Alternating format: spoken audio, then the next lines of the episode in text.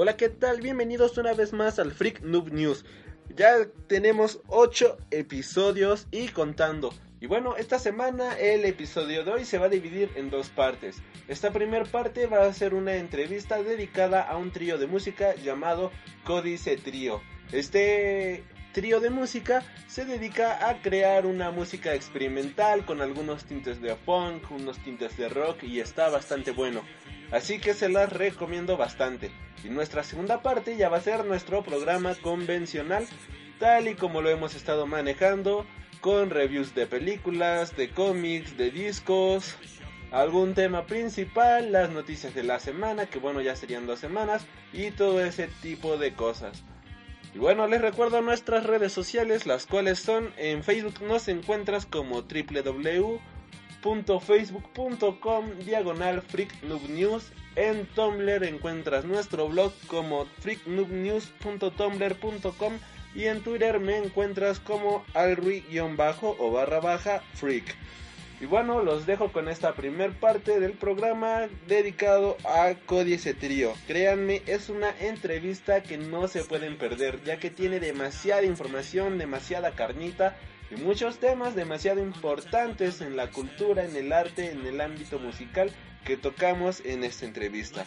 Yo soy Alri Freak y los dejo con la entrevista y cuando acabe la entrevista, pues ya pueden escuchar nuestros programas pasados en lo que llega la segunda parte de este hermoso podcast llamado Freak Noob News. Y bueno, disfruten de esta entrevista. Y bien, continuando con el programa, esta semana tenemos el honor de tener un trío de músicos aquí en el programa y que tocan un rock acá bastante sabrosón e instrumental. Así que, ¿por qué no se presentan? Hola, mi nombre es Eric Chicas y yo toco la guitarra. Diego Montes de Oca, bajo eléctrico. Y Daniel Vázquez en la batería. Bien, estaba viendo en su biografía y escuchando su música que han subido a Facebook y notaba que ustedes definen su estilo como rock fusión. ¿Nos pueden decir que, de qué se trata el rock fusión? Eh, básicamente la idea de englobarnos dentro del rock fusión es porque no queremos estar casados, digamos, con un género más en específico sino más bien queremos tomar diferentes ideas de diferentes géneros, ya que cada uno de nosotros tenemos diferentes influencias, pero quizás la influencia que tenemos en común y la más marcada es el rock. El caso de Daniel le gusta mucho eh, el funk, le gusta mucho el jazz, a Diego le gusta mucho el rock clásico, le gusta mucho el soul, eh, a mí me gusta mucho el rock, me gusta mucho el progresivo y pues hay como que diferentes vertientes entre todos nosotros. Entonces la idea parte básicamente de unir todo lo que tenemos para, para, para dar a la música y pues ahí es donde decidimos ser rock fusión. ¿Y por qué decidieron hacer el proyecto instrumental y no involucrar voces o letras? Pues creo que principalmente, de hecho, bueno, yo conocí primero a, a Eric y este, él me presentó algunas canciones que él tenía y de ahí empezó a nacer. Más adelante fue que conocimos a Diego.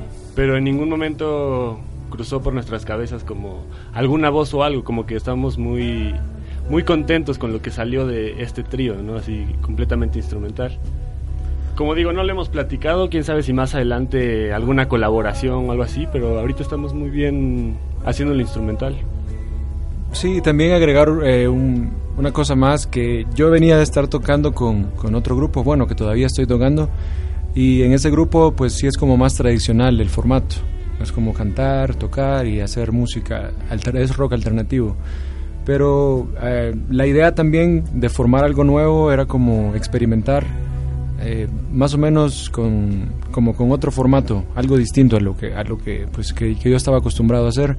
Eh, el, formato instrumental y el formato de fusión también como que da más libertad en ciertas cosas porque uno no tiene que estar pensando tanto en que tiene que llevar un coro, tiene que llevar cierta melodía, sino que pues estamos enfocados más a la parte de improvisar, igual siempre hacer como melodías bonitas y algo que pueda atrapar, pero a meter muchísimas más cosas, entonces no estar como sujetos a la parte de la voz y creo que también eso es algo como que yo tenía mucho en mente en ese momento como tratar de explotar la parte más musical que, traía dentro y pues muchas otras ideas que, que, no se podían concretar con el otro proyecto. ¿Algo más que desean agregar a la respuesta? Para mucha gente la música es un arte, para otros es simple entretenimiento. ¿Ustedes cómo definen su música? ¿Como arte o entretenimiento? Y para ustedes, ¿qué es el arte y qué es el entretenimiento? Yo creo que nuestra música es un poquito de las dos, porque si el arte es entretenido, que, que yo creo que es la idea principal, que el arte sea entretenimiento también, creo que ya funciona, debe haber un equilibrio, porque si es más arte que entretenimiento, muchas personas no lo pueden asimilar o no les puede gustar tanto. Y si es más entretenimiento que arte, muchas personas tal vez no lo pueden tomar, tal vez hasta en serio. O, o no les guste, de plan. Entonces yo creo que debe haber un equilibrio como en todo en la vida. Si hay un equilibrio, funciona perfecto. Sí, quizás también agregar eh, otra cosa sobre el arte. Muchas veces cuando uno habla sobre arte, eh, y eso lo vemos ahorita que hemos estado estudiando, que uno va aprendiendo más cosas, y tal vez es como que bien común que entre más uno aprende, como que las ideas a veces se vuelven más abstractas. Entonces al volverse las ideas más abstractas, eh, da chance de que sea como más difícil transmitir ciertas cosas porque uno cuando crea música, digamos a cierto nivel, con ya más armonía, con muchísima más libertad, este, parte de la idea de que muchas otras personas entienden toda esa abstracción que trae con la música. Entonces parte del proyecto también creo que nosotros nunca estuvimos como pensando hacer algo como así, sino que como bien decía Diego, pues tratar de unir las dos partes, algo que sea como entretenido, que sea accesible, pero sin dejar de ver la parte que, que tiene que ver con la creación musical, con la composición, con la armonía y como contener eh, ideas siempre originales, pero al mismo tiempo que sean accesibles. Entonces es como esa, esa, esa unión de esas dos cosas.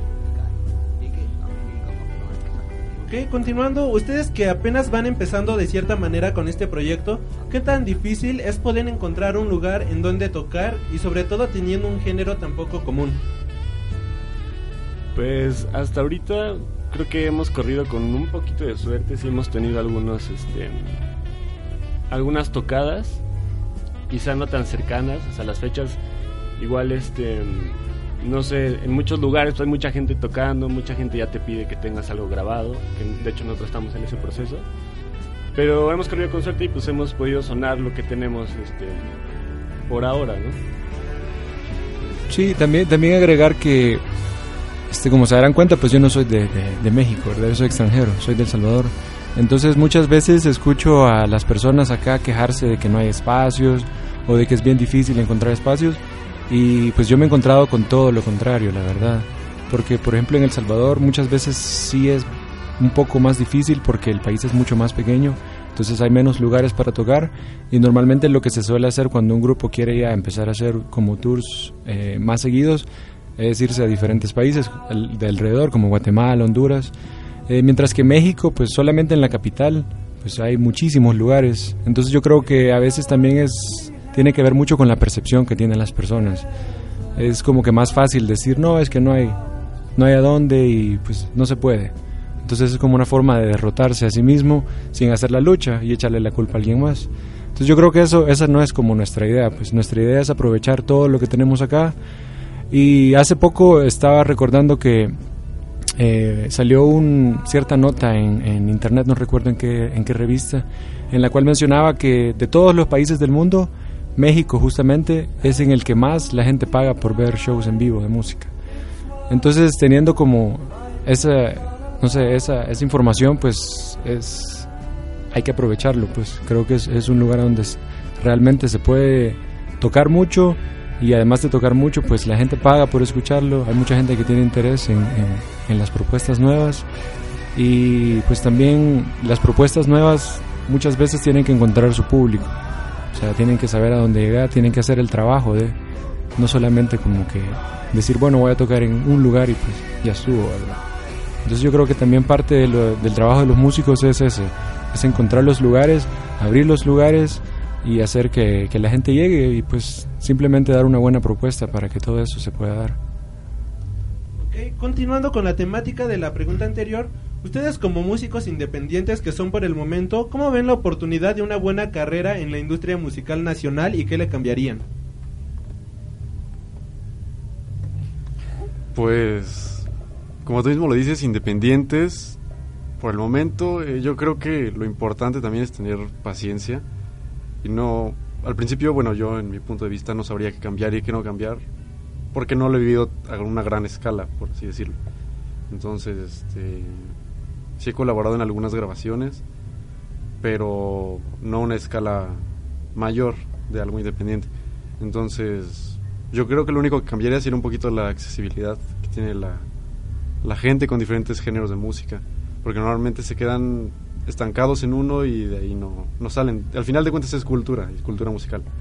Entonces, yo creo que paciencia sobre todo y aparte es un aprendizaje en el camino, entonces. Yo, este, pues igual nada más así para agregar, igual concuerdo con Diego que, pues no se debe, o sea, más que cambiar algo en el sistema educativo, por así decirlo, en relación a la música, yo creo que más bien uno es el que tiene como que hacer el cambio en su propia cabeza. O sea, porque ahorita ya la tecnología ya está pues ya por encima de nosotros. O sea, hay, mucha facilidad para tener acceso a todo tipo de cosas, ¿no? O sea, desde teoría, videos, X. Y de ahí pues te puedes nutrir muchísimo. Entonces yo creo que más que en una escuela, en una institución, la escuela más reconocida en tal parte del mundo o no, más bien uno es el que tiene que realmente introducirse en ese, en ese mundo, o sea, realmente sentarte y decir, ok, voy a hacer esto, no me importa lo que pase afuera, sino yo confío en mí y quiero hacer esto. O sea, no es ser egoísta ante el mundo, sino es realmente cumplir algo que todos estamos aquí o sea, por lo que todos este, vivimos, ¿no? O sea, siendo músicos, siendo lo que sea. Entonces ahí yo, pues, es lo único que agregaría. Sí, también otra cosa que a mí siempre me ha llamado la atención, retomando lo que les comentaba hace poco que he estado leyendo sobre todo lo que tiene que ver con la industria de la música independiente, es que muchos estudios eh, que son de Estados Unidos, es cierto, pero igual aplica para diferentes partes del mundo, este, mencionan que más o menos hace como 20 años el, impacto que tenían los músicos independientes dentro de la industria era muy pequeño. No recuerdo exactamente el porcentaje, pero estábamos hablando más o menos de un 10%, más o menos, el que tenían el impacto. Ahora con todas las cosas que menciona Daniel, con toda la evolución que se ha dado de y, bueno, y también con el cambio que se ha visto en el mercado, porque que todas las, las disqueras y que todas eh, las empresas grandes de música han empezado a decaer en cierta forma porque ha surgido un gran boom de música independiente, se revisan nuevamente los números y se ve que el, el crecimiento para los músicos independientes dentro de la escena y dentro de la empresa ha crecido muchísimo. Eh, no recuerdo, como les digo, el número exacto, pero más o menos del 10%, 20% que había, ha crecido a un 60, 70%. Entonces, ¿eso qué es lo que nos dice? Nos dice que hay muchísimas más oportunidades y que esas oportunidades, en cierta forma, pueden ser hasta mejores que las oportunidades que se daban antes, porque la independencia que uno tiene, de ahí el, el término de músico independiente, le permite a uno pues meterse en muchísimos más proyectos y no estar como casado con algún, algún lugar o alguna empresa en específico y que muchas veces eso puede llegar a ser frustrante cuando, cuando uno es, es, es músico. Eh, entonces hay como muchísimas, muchísimas cosas que se, que se pueden analizar de esto. Luego sobre cambiar algo, pues estoy totalmente de acuerdo con lo que dice Daniel. Yo creo que es más cuestión de cambiar la perspectiva. El mercado ha ido cambiando y va a seguir cambiando. Ahora es muchísimo más común ver que los músicos ganan la mayoría de su dinero por andar haciendo eh, toques y conciertos en vivo y andar en festivales que por estar vendiendo discos. Entonces eso también nos da muchísima más independencia, porque además de poder autoproducirnos nosotros y de poder grabar por todas las facilidades tecnológicas que tenemos, pues igual podemos empezar a hacer tours, podemos autoadministrar nuestros tours y no tener que depender tanto de, de no sé, de, de, las compañías grandes, para que te digan como que tú vas a tocar acá, o te vamos a firmar por 10 años para que grabes cuatro discos, y pues tal vez eso al final no sea realmente lo mejor para ti porque pues ahorita los discos realmente no, no es algo que le genere eh, mucho dinero a, la mayoría de los músicos, o sea, más que todo quizás a los que son súper, súper famosos o a las estrellas que vienen desde, desde atrás. Pero en la actualidad yo creo que sí, lo, lo más importante pues es eso, pues, eh, ser uno su manager, ser uno su administrador y ser, ser totalmente independiente y pues encontrar los caminos y encontrar las mejores formas para explotar todo lo, lo nuevo que se viene en la industria. Ok, continuando, ¿a ustedes cómo les han servido las redes sociales como medio de difusión? Pues yo creo que las redes sociales es una herramienta muy fuerte, pero como toda herramienta pues tiene dos lados, tiene su lado bueno y, y tiene su lado malo, digamos.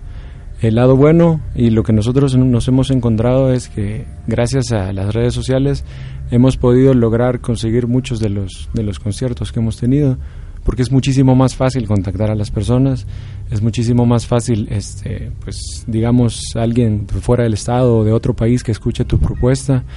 Eh, por ejemplo, yo que soy del Salvador, se me hace muy fácil compartirla a muchas de las personas que, que siguen o están interesados en la música que yo hago por el proyecto anterior que tenía o igual a las personas de radios o de periódicos o de diferentes medios de otros países nos han podido seguir en cierta forma. Y pues todo eso hace que, que nuestras nuestras redes sociales crezcan y que pues haya más gente dispuesta a escucharnos. Por el otro lado, lo malo que diría, y pues eso, eso pues no lo menciono por nosotros, sino porque algo que, que he visto que se da mucho, es que muchos de los grupos nuevos o muchos de los músicos nuevos eh, piensan más a veces en las redes sociales que en el producto. O sea, lo primero que hacen es crear su página de Facebook, pues tomarse fotos bien bonitas, crear su Instagram y pues entras a las páginas y te das cuenta que pues que no tienen música, no tocan nunca, pero pues que tienen sus mil, dos mil seguidores o pues a veces, no sé, menos. Entonces creo que se tienen que utilizar justamente como eso, como una herramienta, como algo que te va a servir para lograr eh, tu, tu fin que y el fin pues tiene que ser, en el caso nuestro, pues hacer música, grabar y andar tocando. Entonces siempre que se vea como, como, como eso, pues yo creo que sí puede ser una herramienta muy importante. Además que tienes contacto directo con las personas, que creo que eso es algo que antes no existía. Eh, he visto muchas entrevistas de, de muchos, no sé, rockeros así famosos, digamos, y entonces muchos de ellos ni siquiera supieron en qué momento se volvieron famosos. O sea, les costó como que mucho en, encontrarse dentro de la gente porque no, no sabían, no tenían contacto directo con las personas. Yo creo que ahora eso es muchísimo más fácil de darse cuenta. Es porque la gente te escribe y si uno se toma el tiempo de revisar las redes y platicar con la gente, pues igual puede encontrar muchísima información importante, como saber a dónde podemos ir a tocar. Que quien quita y, no sé, nuestra propuesta, por ejemplo, fuera muy famosa en, en Londres, digamos, pues, y nosotros no nos hemos dado cuenta. Entonces, pues con las redes sociales es muchísimo más fácil darse cuenta de eso y pues llegar al punto y encontrarse con la gente y hacer que crezca más tu, todo tu movimiento. ¿Algo más que deseen agregar? Respecto a bueno, respecto a estas preguntas, ¿cuál es su opinión sobre las descargas ilegales y la aparente extinción de las tiendas físicas de discos? Este, pues yo pienso en cuanto a las descargas no sé, ilegales, no estoy tan en contra porque sigues creciendo, o sea, la gente te sigue escuchando de algún modo. Y retomando lo que decía Eric, igual yo pienso que actualmente la gente paga muchísimo más por verte en vivo, es algo que complace más ahora. Y pues no está de más tener tu disco en Spotify, en iTunes y y pues sí, o sea, si a la gente le gusta y realmente quiere pagar por tener, este, no sé, tu disco donde vienen incluidas, no sé, algunas fotos o cosas, videos, qué sé yo, pues adelante, ¿no? O sea, la información está ahí para todos y esa es la idea, ¿no? Que más gente te escuche. Entonces creo que pues estoy un poco de acuerdo. a mí en lo personal tampoco me parece mal, porque a fin de cuentas es como publicidad para ti. Te vas a conocer en muchos lugares y muchas personas también. Y como todo, igual es una herramienta, pagado o, ilegal. E, este, fin de cuentas, termina funcionando porque la gente te escucha, este, puede compartir tu material. Muchas más personas en donde menos te imaginas te pueden escuchar. Y si realmente les interesa lo que haces, obviamente van a verte. Pagan hasta por verte o por tener tu material discográfico. Entonces, yo creo que puede ser benéfico también a la larga. Sí, eh, en lo personal estoy totalmente de acuerdo con lo que dicen, pues yo creo que no es del todo malo que suceda eso, porque se puede igual explotar de ciertas formas, puedes hacer que tu música llegue a más personas, puedes hacer que justamente eso pues te haga crecer y te lleve a, otros lugares, a tocar a otros países. Eh, con lo de las ventas de los discos, muy personalmente sí me entristece porque a mí me gusta mucho comprar discos. Entonces, pues, pero eso ya es como una cosa muy personal. Yo entiendo que a la mayoría de las personas tal vez no les interesa eso, sino que les interesa más comprar, no sé, el single famoso o pues una o dos, tres canciones de un disco. Entonces, por ese lado sí, sí, tal vez sí me entristece y no me gustaría ver que se, que se terminara el formato del, del CD o del LP. Pero, pero sí entiendo que pues las cosas van cambiando y pues eso ya pasó una vez antes, justamente cuando inició todo el movimiento del rock, lo que originalmente se movían eran los singles y la gente la que más compraba eran los singles. Hasta después fue que tuvo su auge todo el, movimiento con los, con los LPs. Eh, y siguiendo con lo de las descargas ilegales, pues igual yo creo que el impacto no es el mismo como pudo haber sido hace unos 10 años, porque ahora muchos de los grupos son autoproducidos y muchos de los grupos, eh, el caso nuestro también que vamos a grabar dentro de muy poco eh, un disco, es que el acceso para tener una grabación de un nivel ya bastante bueno o bastante profesional, pues no causa tanto impacto en el bolsillo como lo era antes. Antes era muy difícil que pudiera llegar a un estudio de muy buena calidad y grabar y pues lo que te tocaba era invertir muchísimo dinero, entonces cuando tenías esa inversión súper fuerte y la gente se empezaba a robar, digamos, entre comillas, la música, haciendo copias ilegales, pues como que sí era más, más el impacto. Pero ahora con toda la autoproducción que existe, pues creo que sí, esas líneas como que se están borrando un poco más. Entonces, por lo mismo creo que no, no, es, no está tan mal. Es bien sabido que a los músicos en muchos lugares cuando van a tocar regularmente se les paga con cervezas, dependiendo a la gente que entra al lugar, o con pagos realmente miserables que no ayudan en nada. ¿Qué opinan ustedes respecto a estas prácticas? Pues yo creo que eso sí realmente es algo que me, me, molesta. Yo entiendo que se debe de pagar cierto derecho de piso para llegar al nivel y eso lo hacen todos, los grupos más grandes lo han hecho, los Beatles, Led Zeppelin, todos, todos, todos. Pero yo creo que lo más importante ahí es como tener una visión y tener una mentalidad de que lo estás haciendo porque necesitas hacerlo al principio, pero no es como que así va a ser, así va a ser siempre. Entonces uno tiene que ir apuntándole a más cosas y a mejores cosas. Eh, en cierta forma creo que puedo entender que algunos chavitos pues que no les interesa como más que ir a tocar para sus amigos una vez y que les digan les vamos a pagar con cervezas pues ya sea para ellos todos pero para muchos o para las personas que nos tomamos más en serio esto que hagan eso sí creo que va en detrimento total porque no solo perjudica a ellos directamente aunque no se estén dando cuenta sino que perjudican a todo el movimiento de todos los músicos que lo estamos haciendo. Entonces es más, yo invitaría a cualquier persona o, les diría, pues si nos están escuchando, que reflexionen sobre eso, si realmente lo que les interesa es hacer música y quieren vivir de la música, pues que no se vendan así tan barato, pues no creo que ellos consideren que su producto no valga lo suficiente como para pagarles. Es como cualquier otro trabajo, es como cualquier otra profesión y como tal debe ser eh, valorada y debe ser remunerada. Y yo creo que eso solamente se va a dar cuando la mayoría de los músicos nos tomemos eh, el trabajo de realmente hacernos valer como tales. Y pues eso tiene que ir de la mano también, porque muchas veces yo he escuchado o, he visto grupos que pues les gusta exigir mucho, pero llegas a su show y a su presentación y pues realmente no, no valen eso. Entonces también hay que exigir, pero igual hay que, hay que tener un producto muy bueno, hay que tener un show bueno, hay que tener buenas canciones, ser profesionales. Entonces, eh, pues creo que por ahí, por ahí tiene que ir la, la, dinámica, pues. Si uno espera recibir mucho, pues igual tiene que, que dar mucho a cambio. Entonces, no sé, ustedes quieren. Continuando con el tema de los conciertos, ¿ustedes tienen alguna anécdota o algo raro o divertido que les haya pasado en algún evento? Eh, bueno, yo alguna vez fui a un festival llamado Colmena, no sé si supieron de él, ya tiene bastantes años, no sé cuántos, unos seis. Fuente Postlán, aquí en el Estado de México. Y pues yo creo que lo más, bueno, no sé si es chistoso, más bien lo que no me gustó de ese lugar fue que el escenario estaba en medio de dos cerros, y en medio así como de la nada, ahí en Tepoztlán. Y la, la organización estaba fatal. Entonces realmente éramos, no sé cuántas personas, pero éramos muchas. Y realmente parecíamos una, una como peregrinación caminando, buscando una salida porque no se veía absolutamente nada.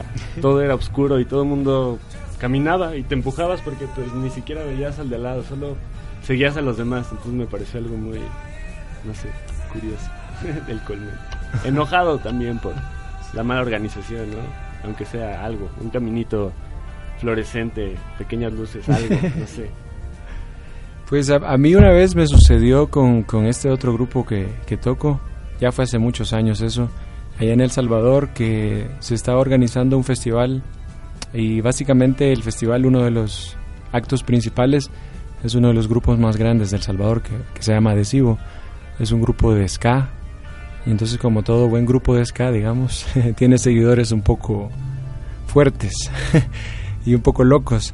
Eh, entonces eh, como ellos son de los grupos que más jalaban gente, dentro del festival había diferentes propuestas, no era solo todos ska. Eh, como te comentaba, el grupo con el que toco, que se llama Akumal, nosotros tocamos rock alternativo. Y pues habían otros grupos que tenían propuestas de pop, habían otros grupos que tenían propuestas de rock cristiano, y así, pues habían bastantes grupos. El adhesivo, obviamente, como era el grupo principal de la velada, pues ellos iban de último pero pues muchos de sus fans, bastantes de sus fans, llegaron desde muy temprano al festival y justo, eh, no sé si había sido ese día o el día anterior había estado lloviendo y el festival se estaba haciendo así al aire libre en, una cancha. Entonces la cancha, pues como se imaginarán, estaba pues, lodosa, toda, toda, toda lodosa. Entonces empezaron a salir los grupos y salió uno de los grupos eh, que quizás ya era como que como el cuarto quinto grupo y pues los fans de, del grupo de adhesivo pues como que ya estaban un poco cansados de estarlos esperando que no salían y resultó que tal vez no les hizo mucha gracia que justamente el grupo que estaba tocando era de rock cristiano. Y pues empezaron a hablar de Dios empezaron a hablar de, de Jesús y pues como que se empezó a armar un poco de ambiente mm, como que pesadito entre entre ellos. Eh, entonces lo que para no hacerles tan larga la historia, lo que pasó fue que la, gente del, del, público literal empezó a agarrar lodo del suelo y se los empezó a tirar. A la gente del, de, los, de los músicos y pues los músicos simplemente lo que hacían era pues esquivar los pedazos de lodo y seguir tocando. Y a todo esto, eh, pues nosotros éramos el grupo siguiente para tocar y pues obviamente nuestro grupo no es de ska. Así que estábamos como que un poco preocupados de qué es lo que iba a suceder. Y, pero por suerte nosotros nos subimos y pues yo creo que a la gente sí le gustó la música. Tal vez no fue así como que la super recepción, pero no nos tiraron lodo.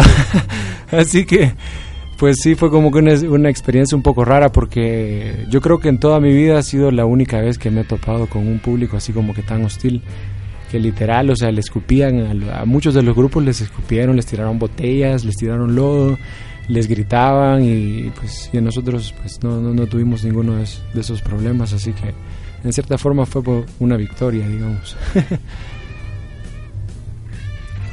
no sé si... Eh, pues una anécdota, a lo mejor no graciosa, pero sí un poco, un poco cómica. Los conciertos que dio Metallica en el Foro Sol, iba en el transporte y detrás de mí venía un muchacho con su novia, pero le iba platicando de muchos grupos y muchas anécdotas que él tenía y una de esas anécdotas que comentó es que según él vio a John Lennon gratis en el Zócalo por ahí del 97, 96, entonces él estaba muy contento platicando y ella muy emocionada escuchándolo. Y a mí se me hizo súper curioso y chistoso porque le hacía caso y le preguntaba más, más, más. Y él le seguía contando un montón de cosas que tal vez no eran ciertas, pero se veían muy contentos, entonces sí fue un poco cómico. Pero se la ligó. Se la... pero sí fue muy famoso ese concierto, ¿no? sí. John Lennon, sí. Bueno, ahora sí, continuando con la entrevista. Hoy en día, en un mundo tan globalizado, donde todo el mundo solo sigue tendencias establecidas, ¿ustedes qué opinan acerca de esta música comercial sin ningún sentido, donde lo único que venden es una cara bonita y sexo en sus videos? Pues a mí no me gusta nada la idea, ¿no? O sea, si nos si, regreso al punto de arte y entretenimiento, siento que ahí se pierde un poco el arte, ¿no? siento que ya es más, quiero vender un producto, quiero hacer un video viral con gente bonita. No, no, no me gusta nada, estoy, no sé. Debería de ser la música pues no precisamente independiente, o, quizás sí, ¿no? Porque igual hay música comercial que no solo es como vendo un producto ya, sino también hay comercial buena, ¿no? O sea, hay que saber cómo también... Cada quien tendrá su tabla, ¿no? De, posición. Pero, pues sí, en general pienso que, que es una basura. Yo creo que igual, este, retomando un poco lo que dice Daniel, dentro de dentro de todo el arte, o sea, no solamente en la música, pues vas a encontrar cosas buenas, cosas malas, cosas que te gustan, cosas que no te gustan. Entonces, eh, creo que no es un fenómeno nuevo esto, es algo que siempre ha estado, desde el principio de la música siempre ha estado.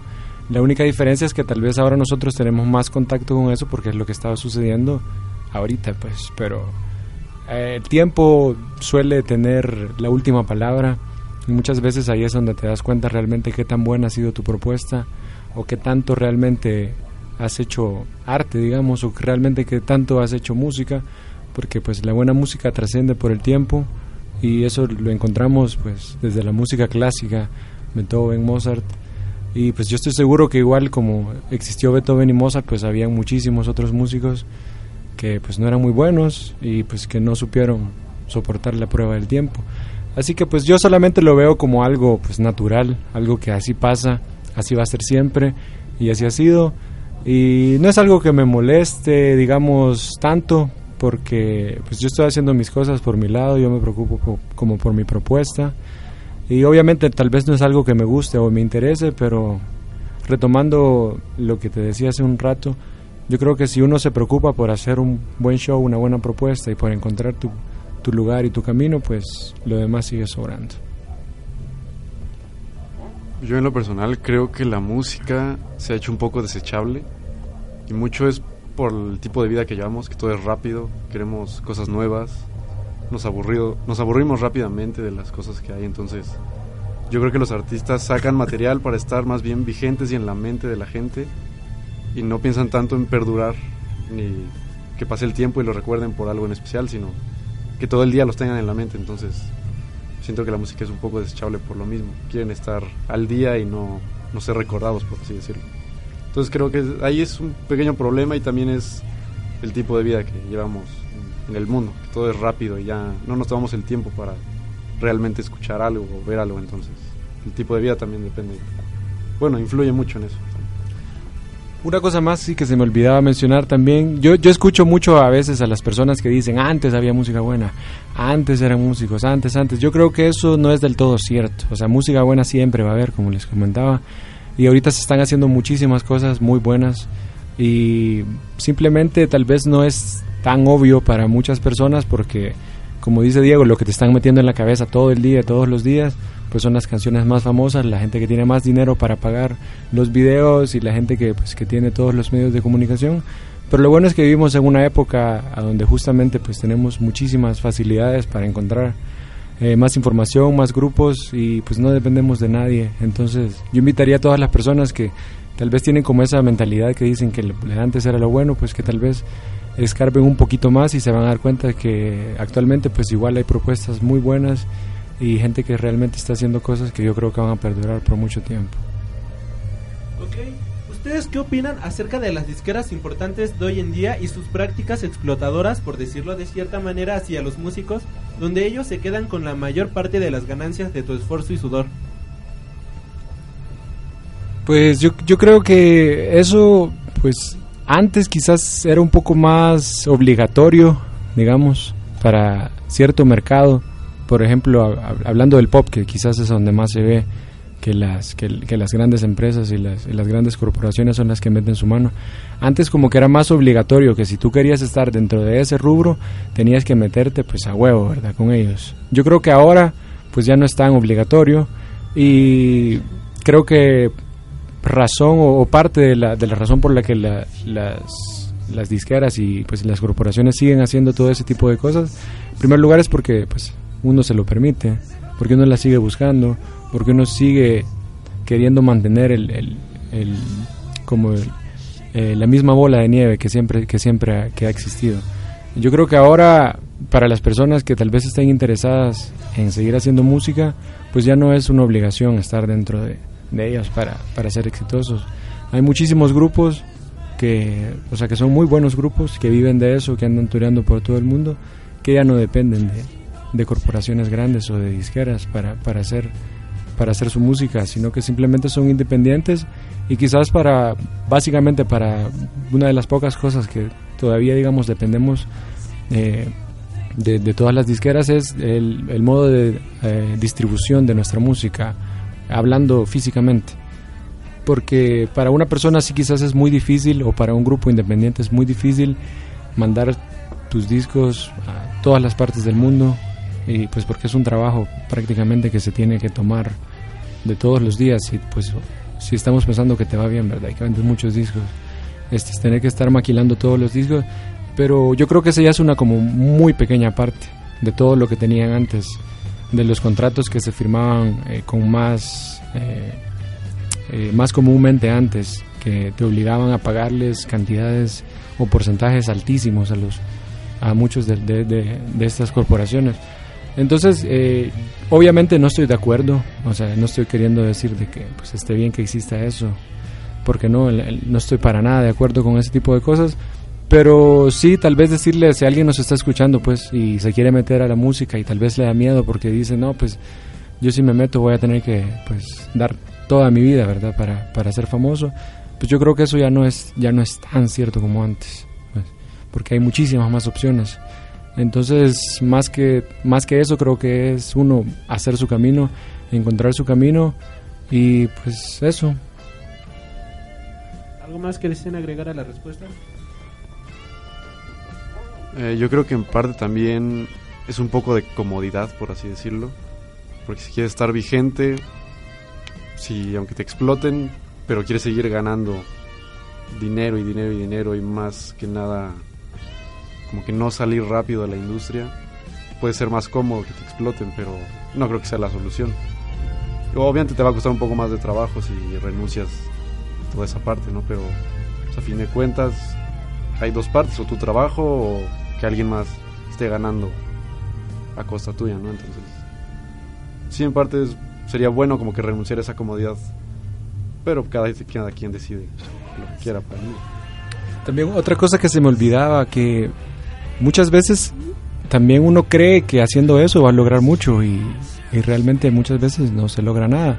Yo he conocido varios amigos o pues conocidos de, de acá de la escuela que pues lo que hacen es meterse directamente con su grupo con su proyecto, firman un contrato de tantos años y pues pues no como que no les no les ha funcionado pues en lo más mínimo. Pues, simplemente lo que están haciendo es tal vez pagarles una cantidad muy muy baja de dinero y pues los tienen como que anda anda a tocar este lugar a tocar en este otro lugar tocar en este otro lugar pero por todas esas presentaciones no les están pagando. Entonces son creo que pues también hay que hay que abrir los ojos un poco al momento de, de meterse a algo así porque yo sí creo que hay personas que tal vez les interese y tal vez quieran seguir perpetuando el, el, este tipo de sistemas por lo que decía Diego, muchos de ellos son haraganes pues no les interesa ¿verdad? trabajar más, sino que simplemente que les den las cosas servidas.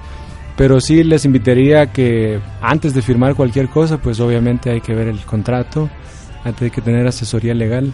Yo creo que tener muy buena asesoría legal al momento de firmar un contrato es algo súper importante y porque es algo que te puede arruinar la vida pues o te puede encauzar eh, la vida hacia lo hacia lo que uno quiere. Entonces pues pues eso quizás aterrizar con que si bien no estoy de acuerdo con que existan ese tipo de cosas este entiendo que hay personas que sí que sí les interesa o que sí pueden irse por ese camino pero para todas las demás personas que no les interesa y que tal vez no conocen mucho de esto, pues decirles que hay muchísimos otros caminos que pueden ser hasta mucho mejores y te pueden dar mucho más dinero o te pueden dar mucha más exposición o te pueden hacer ir a tocar a otros lugares o dependiendo de qué sea lo que te interese. Y pues ahí están los caminos, simplemente hay que tomarse el tiempo de investigarlos y, y encontrar el que más te parezca. ¿Ustedes qué opinan acerca de la música y los artistas nacionales contemporáneos? De, pero de, de qué rama o en general? En general. Pues yo creo que sí hay muchas propuestas buenas. En lo personal, una de las razones por las que yo vine a México a, pues a, a meterme más a- de lleno a la música es justamente eso. A, a mí me, me llama mucho la atención el sonido de acá. Creo que tengo mucha afinidad con el sonido y con las cosas que se hacen acá. Y, y pues de- sí, sí te puedo decir que, que hay, muchos grupos que, pues que sí me gustan mucho. Eh, hace poco, que tal vez no es un grupo nuevo, digamos, pero ha tenido un resurgimiento, pues la gente de Surdoc. A mí me gusta muchísimo su propuesta y creo que es eh, rock súper bien hecho. Pues igual está la gente de Hello Seahorse, que pues igual se me hacen que son muy buenos. Eh, acaba de regresar Porter también, andan promocionando su, su nuevo disco, pues igual se me hace muy muy bueno. Y pues eso es hablando como de la música como el rock, digamos, como que más, más conocido pero igual hay otras propuestas como muy interesantes. Ah, Hay un bajista que a mí me gusta muchísimo, que le gusta hacer como cosas de jazz y de fusión, que se llama Alonso Arriola. Y él ha estado en muchísimos proyectos. El, el más actual que tiene se llama A más C. Y pues hacen, básicamente, son ba- bajo, batería y, y un cantante. Que más que ser un cantante, en realidad es un poeta, pero que está no digamos declamando, sino que casi que rapeando la música y pues tiene pro- tiene propuestas como con, con música náhuatl y eso mezclado con música electrónica, mezclado con bajo, batería.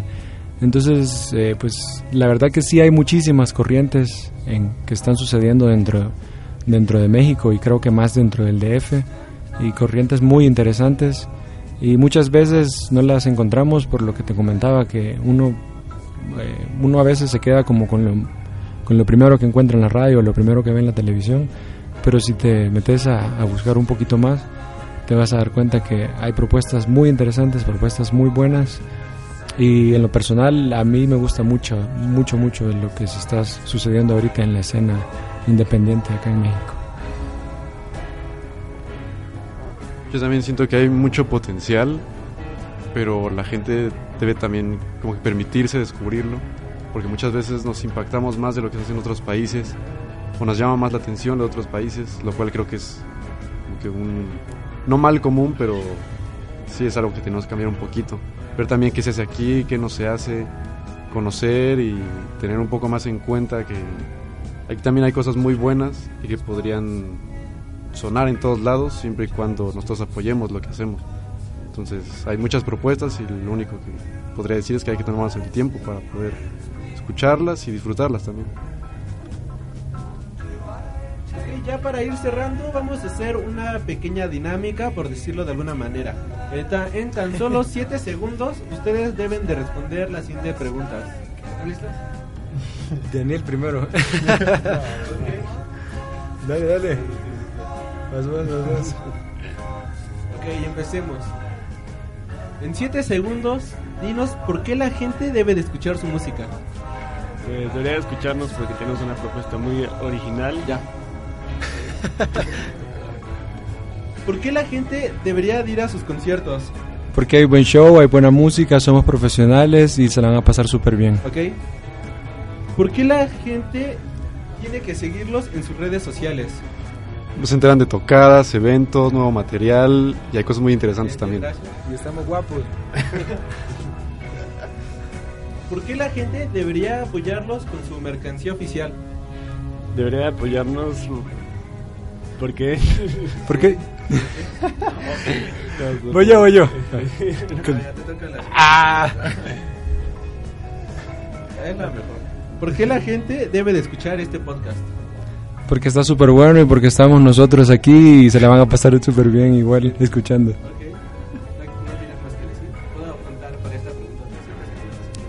No, está más larga, más larga. Es la última ya.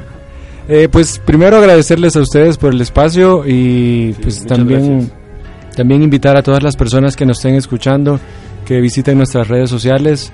Nos pueden encontrar en, en Facebook como Códice Trío. Nos pueden encontrar en eh, Twitter como arroba códice-trío. Nos pueden encontrar en Instagram también como arroba códice-trío. Y acabamos de estrenar un canal de YouTube donde estamos subiendo, tenemos un par de videos ya y vamos a seguir subiendo videos de, de tocadas. E igual nos pueden encontrar como, como Códice Trío. E invitarlos también al 20 de noviembre, ¿es ¿verdad? Sí, en Cobos Bar. 20 de noviembre vamos a estar tocando en Hobos Bar. Vamos a tener ahí propuesta toda nuestra, toda nuestra música. Así que pues va, va a estar súper bueno. Igual toda esa información va a estar en nuestras redes sociales. Y pues yo creo que eso es todo. De nuevo agradecerles y a ver cuándo nos invitan de nuevo. Ok, muchas gracias por su tiempo y bueno, ya me respondieron las siguientes preguntas que eran de exactamente eso. y por último, como ustedes son los invitados, les toca escoger el corte musical de a continuación. ¿Con qué nos vamos? ¿Tienen algo de música, bueno, ya grabada de ustedes o quieren que nos vayamos con otra cosa? Pues todavía no tenemos música eh, grabada así en forma, en estudio, digamos. Solo tenemos un par de cosas en vivo. Pero así que no sé, quizás algo, algo diferente. A ver, Danielito, rifate ahí, Mm, O sea, puede ser de quien sea. lo que sea. Mm, alguien que me gustaría que todo el mundo escuchara sería Edmar Castañeda en el arpa. Este, ¿Cómo se llama? alguna canción en especial estaría bueno la de Jesús de Nazaret. Ok, entonces nos vamos con esto que es Jesús de Nazaret de Mario Castañeda. Edmar Castañeda. Edmar Castañeda. Edmar. Sí. Sí. Ok, bueno, yo soy Alri. Esta tarde nos acompañó. Eric. Diego. Y Daniel. Ok, y nosotros continuamos con el programa.